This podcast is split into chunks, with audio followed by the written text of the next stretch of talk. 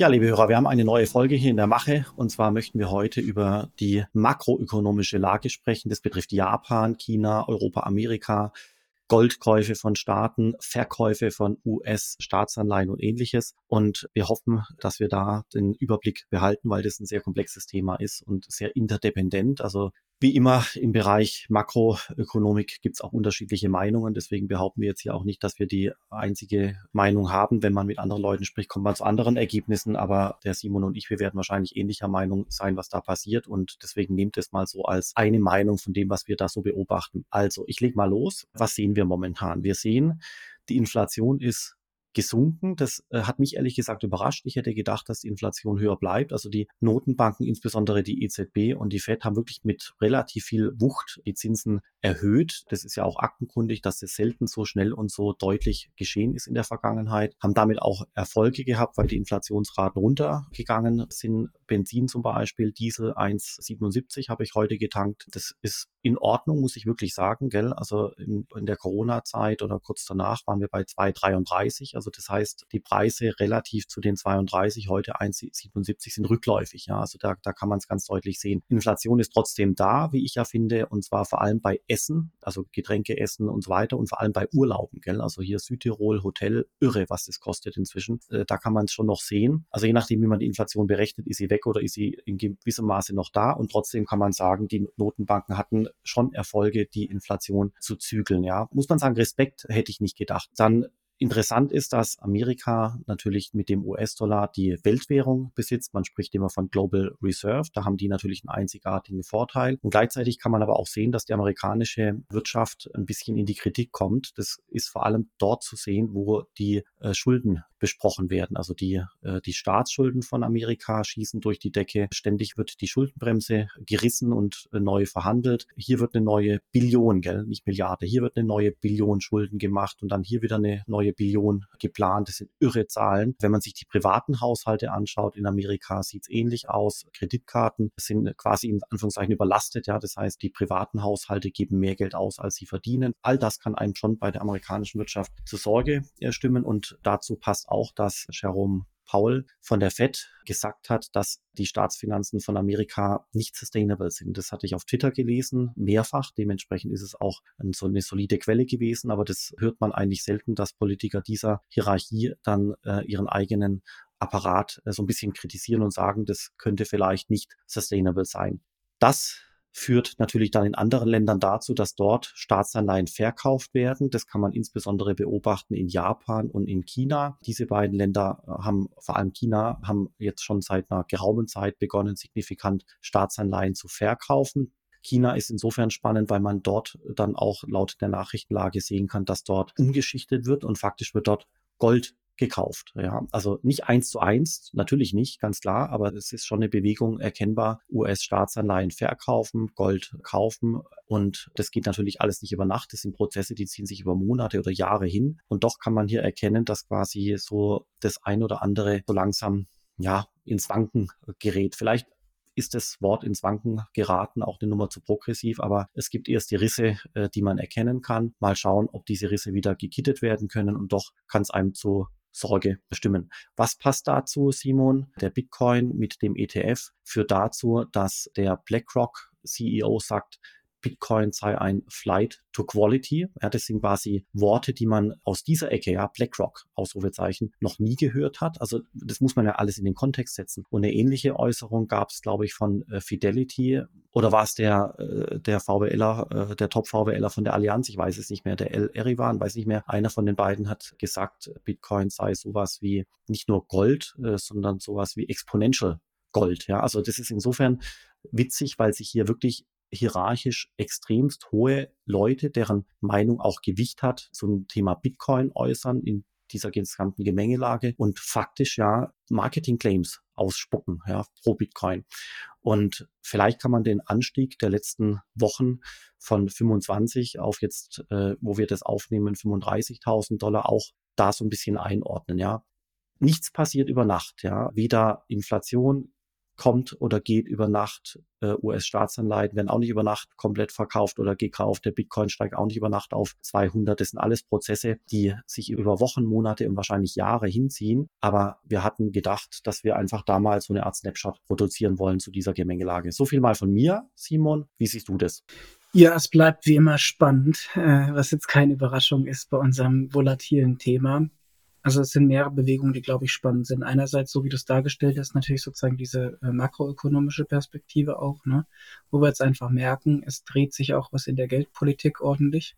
Ich glaube, wir hatten es mehrfach erwähnt, dass ähm, es bisher natürlich auch so war, dass der äh, Bitcoin profitiert hat schon von einem Niedrigzinsumfeld, wie, glaube ich, alle alternativen Assets und dass äh, Inflation und damit einhergehende äh, Hochzinsumfeld schon den Bitcoin belasten. Und da muss man schon auch mal sagen, dass es erstaunlich ist, glaube ich jetzt, dass es ja vor kurzem wieder so einen Anstieg gab. Finde ich schon spannend, weil es der erste, glaube ich, signifikante Anstieg ist auch seit Eintreten der Niedrigzinsphase. Und wir hatten ja früher auch so Marktphasen, wo wir uns angeschaut haben, wie Bitcoin mit anderen Assets korreliert. Und äh, wenn ich jetzt nicht da komplett falsch liege, würde ich behaupten, dass diese letzte Kursbewegung, diese positive ist, die nicht sehr stark mit anderen Assetklassen korreliert hat.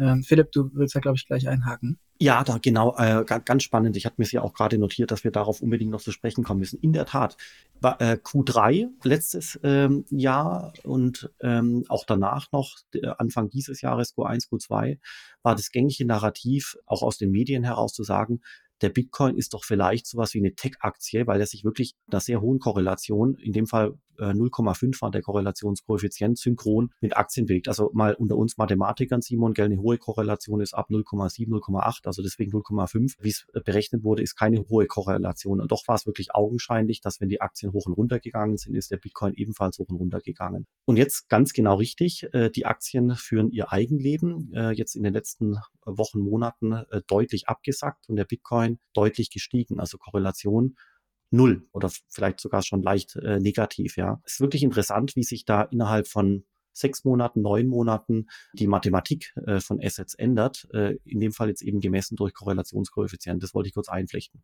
Nee, stimme absolut zu. Also das ist, ähm, glaube ich, sehr, sehr spannend. Und die Frage wird jetzt natürlich sein, wie nachhaltig das ist. Aber es hat ja schon irgendwo, glaube ich, gibt es einen inhaltlichen Treiber dahinter. Und wir hatten ja auch gesagt, der letzte Bitkursanstieg, also ist ganz witzig, wir hatten äh, vor kurzem eine Folge rausgegeben, wo wir äh, genauer thematisiert haben, welchen Einfluss wir vermuten, dass ETFs, also Bitcoin-ETFs auf den Bitcoin-Preis haben werden und auf die Marktbewegung. Wer sich das nochmal anhören möchte, kann einfach mal zwei, drei Folgen zurückspringen. Und ich glaube, jetzt, was man schon gesehen hat, ist fairerweise durch eigentlich im engsten äh, Sinne gesehen Falschmeldungen. Ja, wo, kann man spekulieren, dass der Bitcoin-Preis nach oben getrieben wurde. Aber man muss eben auch sagen, als diese Meldung sich als Falschmeldung oder Enden zumindest äh, erwiesen haben, ist der Kurs auch nicht gleich wieder eingebrochen, sondern dort geblieben. Und insofern, also ist es jetzt ein erster Indikator, glaube ich, zu sagen, dass der Markt versteht, dass da ein Nachfragepotenzial plötzlich reingeschwemmt werden kann, ja, was tatsächlich einfach äh, nachhaltig ist. Ja, das, also wir wissen es im Endeffekt nicht, aber es sind, glaube ich, zwei bemerkenswerte Sachen. A, dass, äh, obwohl sich die Meldungen als nicht richtig herausstellen, dass der Kurs stabil bleibt und dass diese letzte Kursbewegung weitestgehend unabhängig ist von anderen Assetklassen und vor allem, so wie du es gesagt hast, Philipp, also äh, stimme ich dir auch zu, das war keine starke Korrelation, die da stattgefunden hat, aber zumindest ist in der Vergangenheit nicht der Wunsch nach einem signifikanten Beta, ja, wie man es äh, dann immer ausdrückt, durch Bitcoin hervorgetreten. Das könnte jetzt in der Situation somit das erste Mal sein. Äh, und jetzt bleibt es natürlich spannend, ob das äh, mit dem Eintritt der ETFs dann auch so ist, weil eigentlich wird ja der Bitcoin wieder, äh, also er wird, wie wir vermutet haben, das wird schon eine Nachfrage danach geben, die auch ein Preistreiber sein kann. Gleichzeitig ja auch mit anderen Meldungen gerade am Markt, können wir vielleicht auch mal kurz drauf eingehen, dass jetzt auch größere Institute auch öffentlich äh, machen, dass sie tatsächlich mit Verwahrgeschäft zum Beispiel starten und so. Ja, das können, können ja auch alles Preistreiber sein, ähnlich wie die Analysen, die du erwähnt hast, Philipp. Aber die Frage ist vielleicht dann doch auch ein bisschen, ob diese Marktbewegung mit Bitcoin-ETFs nicht dazu führt, dass man wieder ähnlich leicht in Bitcoin wie eine Tech-Aktie investieren kann.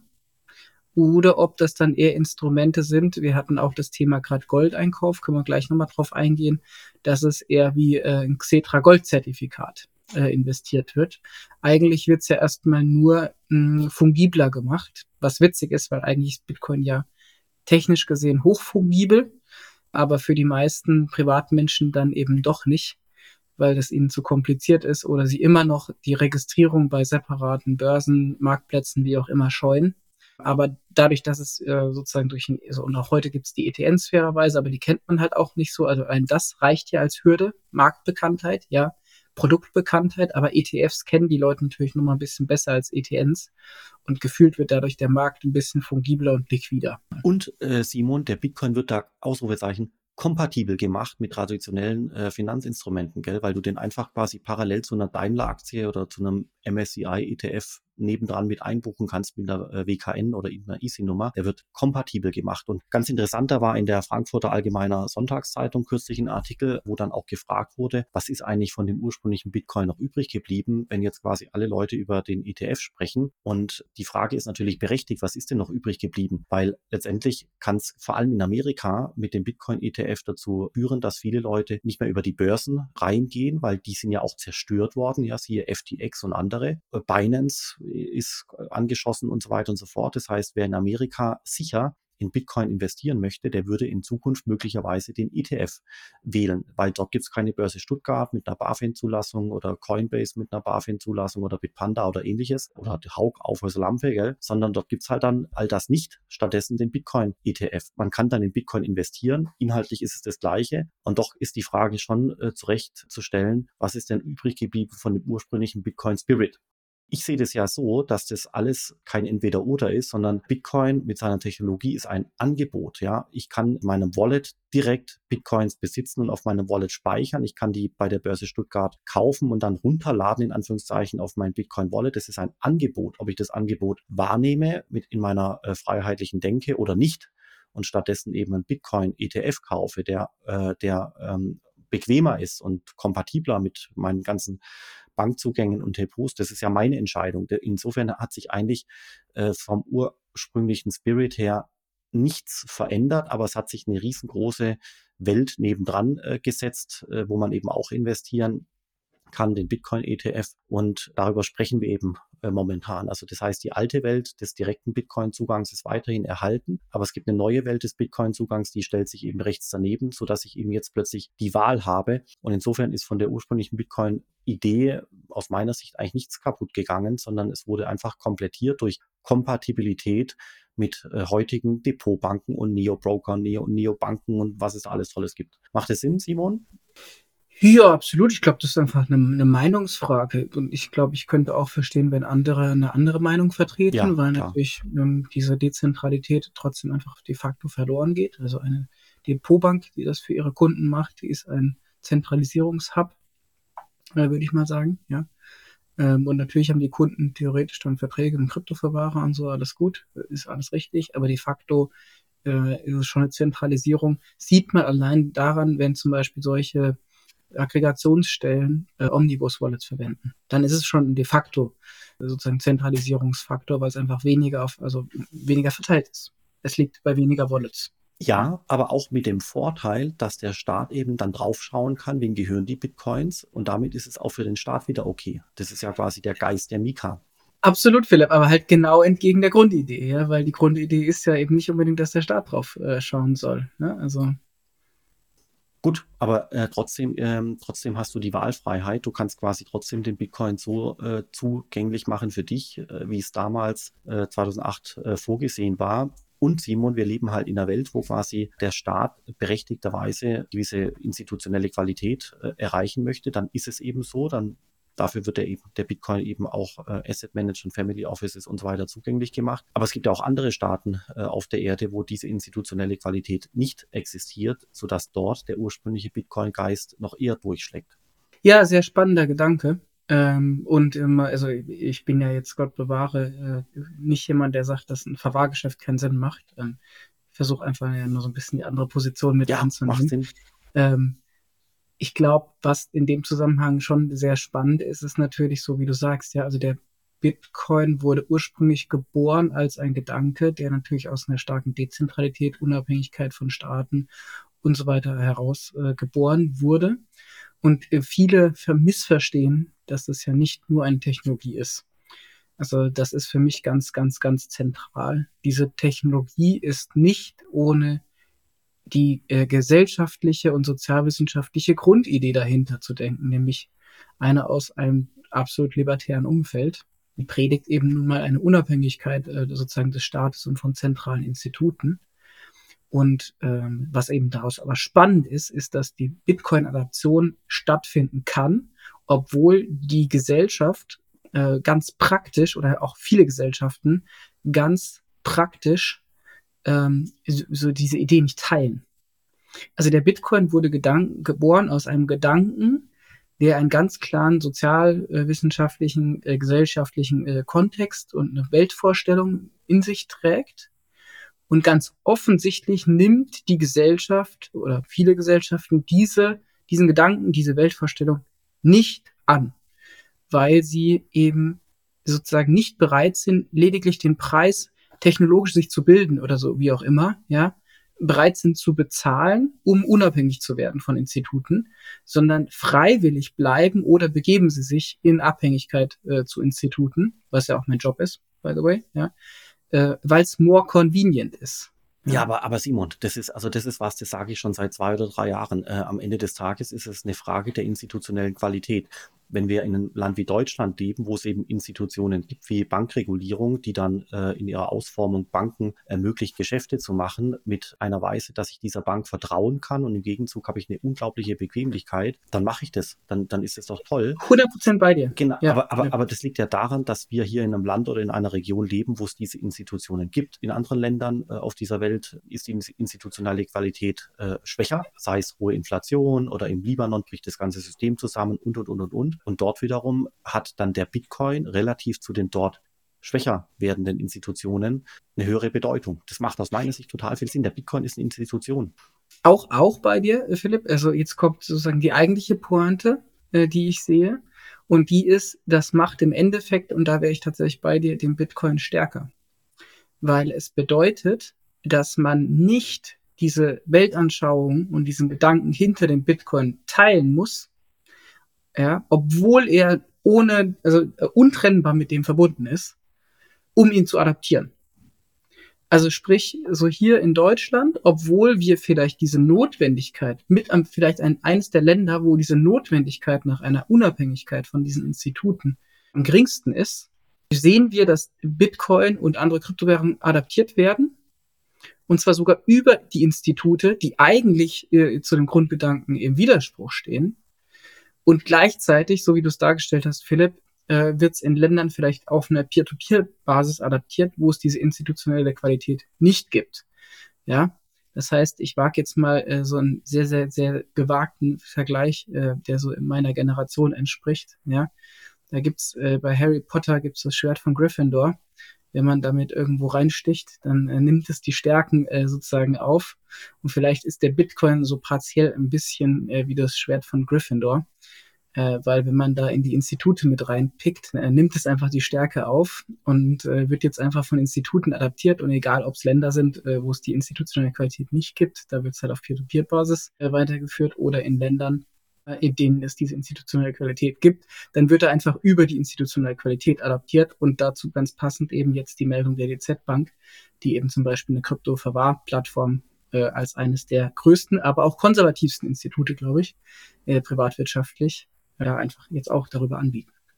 Ja, und vielleicht nochmal, was wir eingangs gesagt haben, gell? Also der CEO von BlackRock sagt, Bitcoin sei hilfreich, bla bla bla, Flight to Quality. Ja, das ist schon bemerkenswert. Und vielleicht da, dagegen äh, gestellt, äh, Simon, mal sehen, was du jetzt sagst.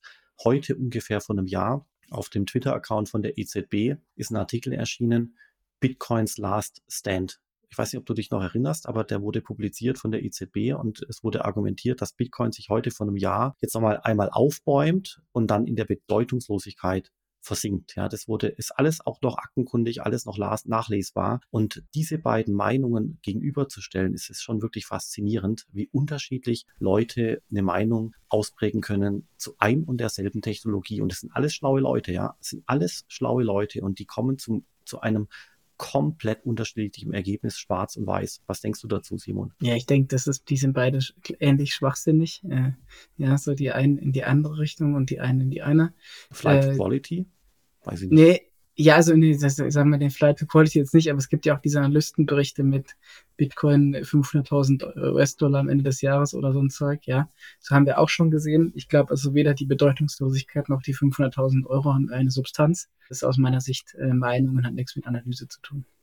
Ja, und vielleicht zum Abschluss von der Folge auch noch eine kleine Anekdote. Ich wurde jetzt nochmal gefragt, äh, in dem Fall von der Zeit, auch nochmal für ein kleines Interview bereitzustellen, einfach meine Einschätzung abzugeben. Und der Titel des Artikels äh, soll sein, warum ist der Bitcoin eigentlich noch da? Also so sinngemäß, gell? der wird dann schon anders heißen. Aber warum ist der Bitcoin jetzt eigentlich doch noch da? Also wir hatten doch eigentlich alle erwartet, dass er verschwindet. Warum ist er denn jetzt eigentlich doch noch da? Warum sage ich das? Weil da kann man auch so ein bisschen die Menschen denken äh, hören, weil halt tatsächlich Leute überlegen, so, hm, also jetzt haben wir uns wirklich jahrelang von dem Bitcoin beschallen lassen. Es ging hoch und runter und FTX und riesengroße Katastrophen. Und irgendwie ist er immer noch da und es verwundert die Menschen. Und diese Verwunderung äußert sich dann daraus, dass dann ein Journalist auf die Idee kommt, wir müssen da mal jetzt einen Artikel schreiben.